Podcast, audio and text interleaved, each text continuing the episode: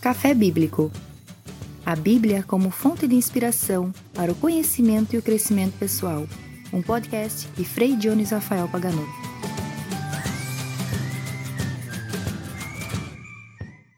Bem-vindos ao segundo episódio do podcast Café Bíblico, um podcast que a cada semana vai partilhar um café e uma reflexão bíblica para atualizar um ensinamento dentro da vasta cultura bíblica, tanto do Antigo como do Novo Testamento, e cooperar assim para o conhecimento e o crescimento pessoal. 2020, episódio número 2.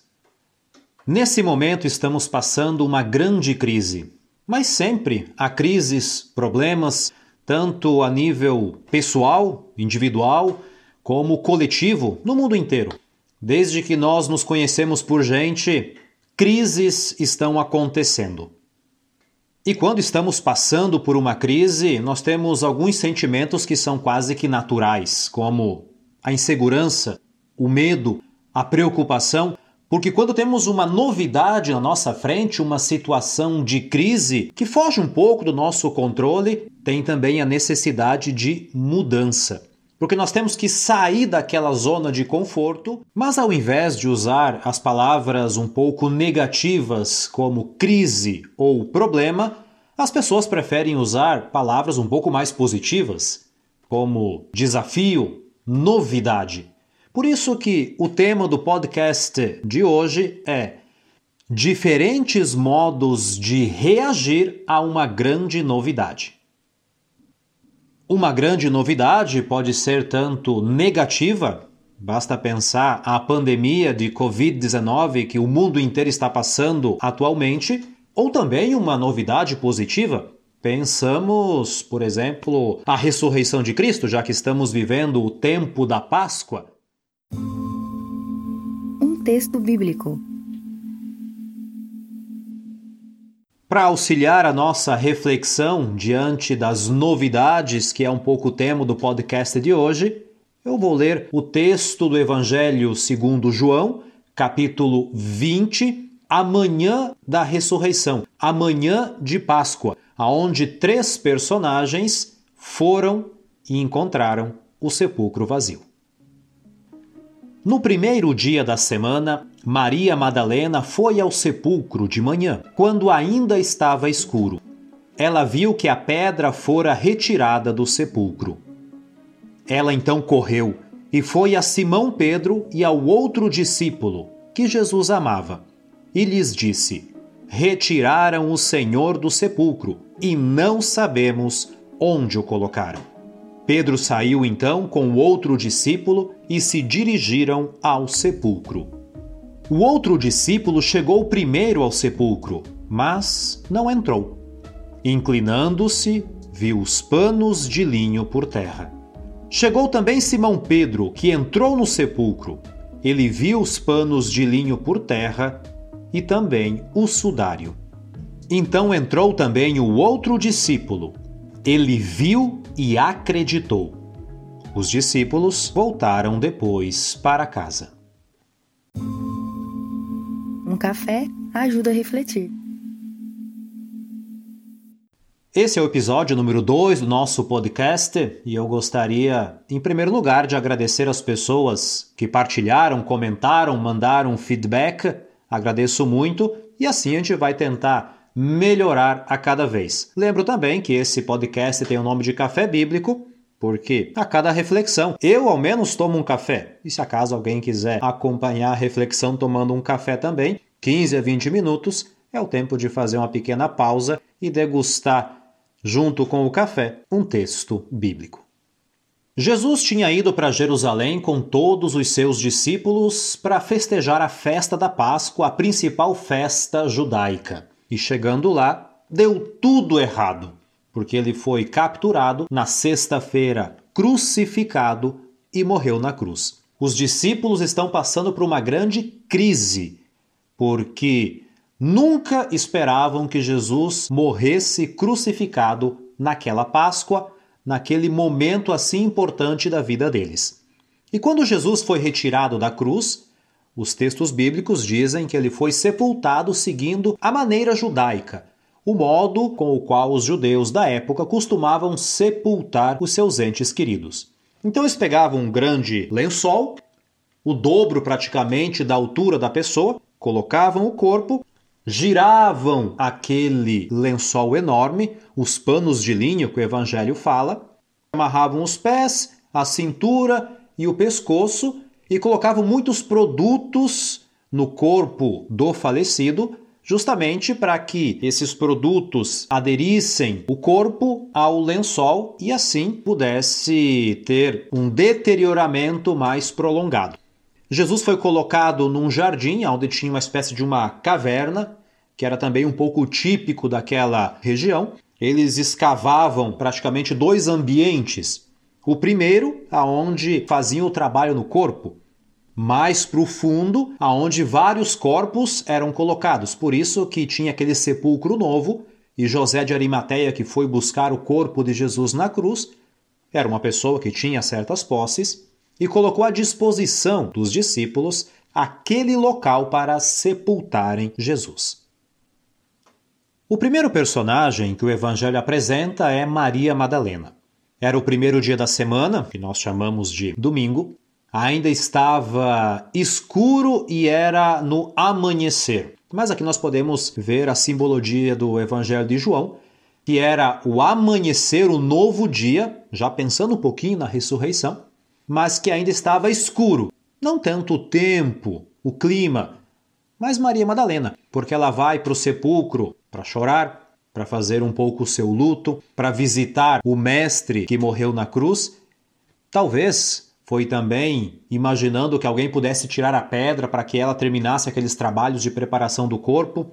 Só quando ela chega, de longe, ela vê que a pedra foi retirada. Ela não se aproxima do sepulcro, mas ela já tem uma conclusão pronta. Tiraram Jesus do sepulcro, roubaram o corpo e nós não sabemos onde colocaram. Então já tinha a crise que Jesus morreu. E agora tem uma segunda crise que nenhuma homenagem ao corpo pode ser feita, porque roubaram o corpo.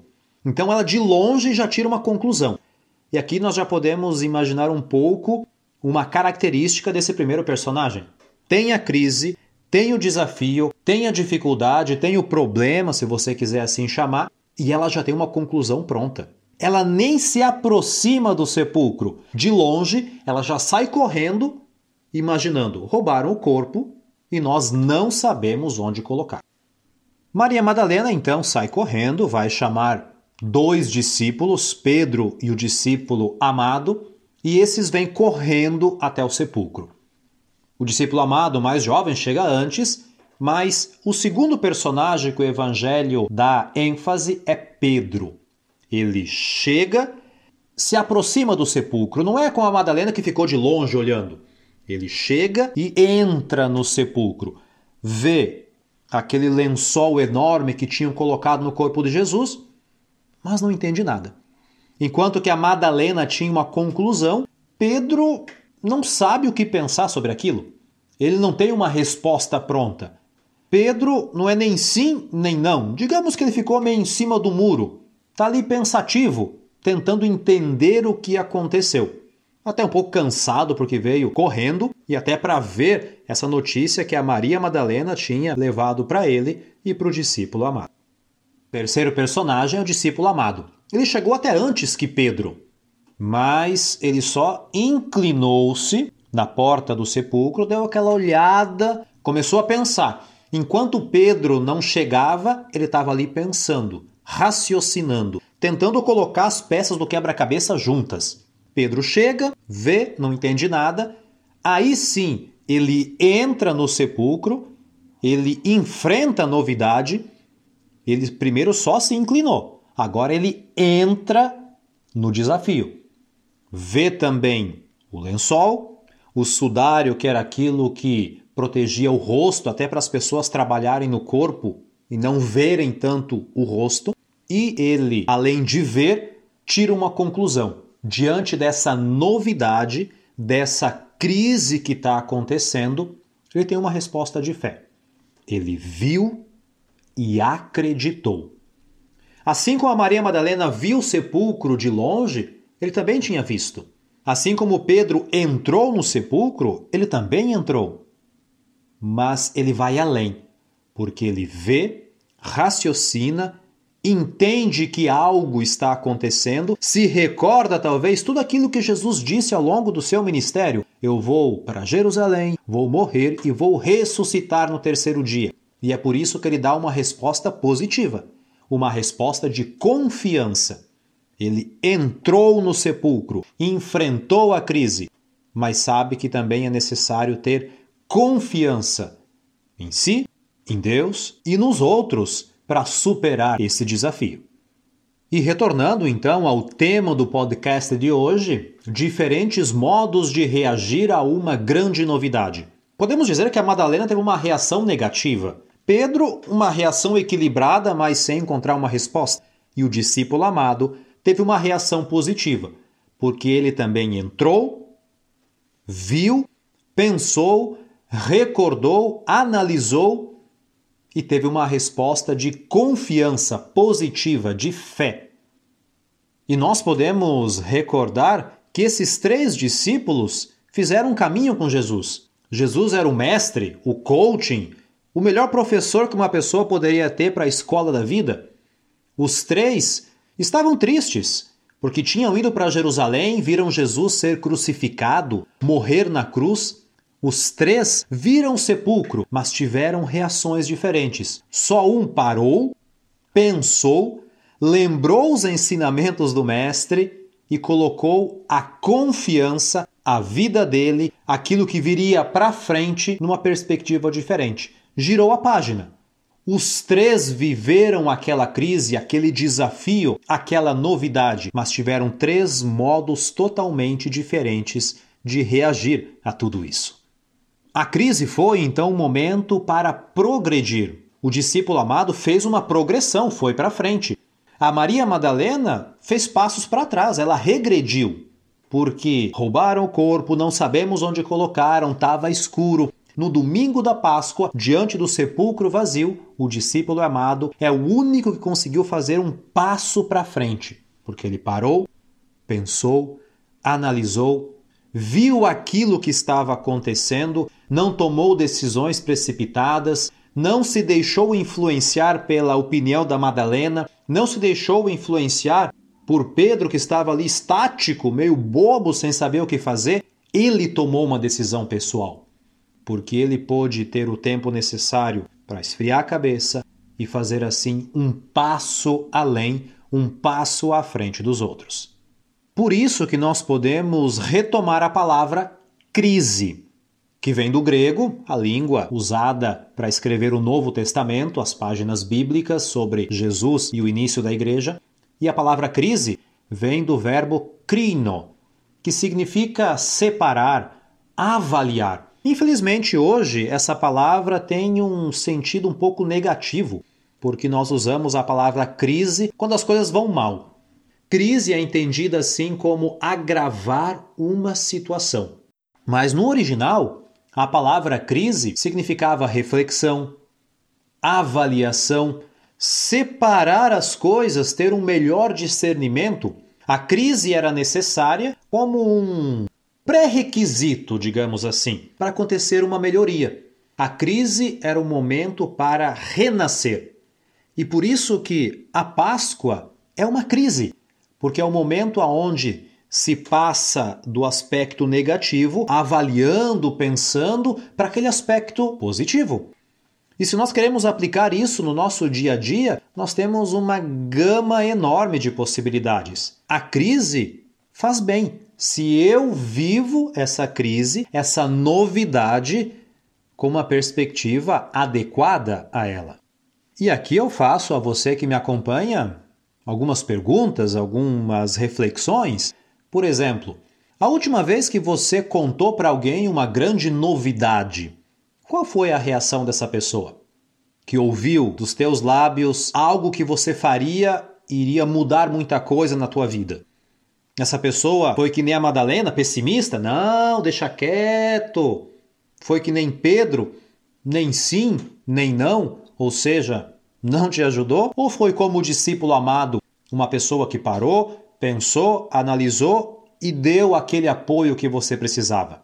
Ou talvez quando alguém te contou recentemente uma grande novidade, a pessoa vai começar um novo empreendimento, tá com um novo desafio para a vida, tá pensando numa nova etapa, numa nova mudança, numa grande novidade de vida, dá um up no seu trabalho, por exemplo. Como que você reagiu? Você foi Madalena, Pedro ou discípulo amado? Qual foi a reação da pessoa que te ouviu falar de uma novidade ou qual foi a tua reação quando alguém te contou uma novidade? Porque essa é a grande riqueza do texto bíblico. Nós temos muitos modos de ler, interpretar e colocar a nossa vida aqui dentro. A Bíblia não é um livro com respostas prontas para tudo, não é um manual de como viver mas sim a experiência de fé de tantos discípulos, de tantas pessoas que acreditaram, que confiaram e que viveram as suas crises, como os discípulos naquele domingo de Páscoa. Considerações finais. Tendo partilhado o nosso café e o nosso texto bíblico, podemos fazer algumas considerações finais porque os três discípulos fizeram uma experiência de fé muito parecida. Viveram a mesma crise, passavam por aquele momento de dor, de luto, mas reagiram de modos muito diferentes. Somente o discípulo amado que teve aquele tempo para parar, refletir, analisar e ver tudo aquilo que estava ao seu redor, para assim tomar uma decisão. Ele não agiu como a Madalena por impulso. Ele não ficou como Pedro sem ter uma resposta. Ele fez um progresso. Acreditou sim, mas aquela foi a última etapa. Teve todo um caminho que se faz necessário.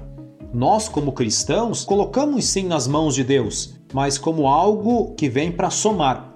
Não podemos cruzar os braços e dizer: a Deus faz tudo por mim.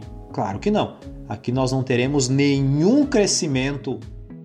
Por isso que a confiança nos próprios meios em si mesmo, a confiança nas pessoas que Deus colocou ao nosso redor, na família, na comunidade, na sociedade e, sobretudo, a confiança nele que tem um plano de amor, de felicidade, de salvação para cada um de nós, é um meio excepcional para vencer as crises, vencer as novidades, vencer também as frustrações que acontecem na vida de cada um de nós.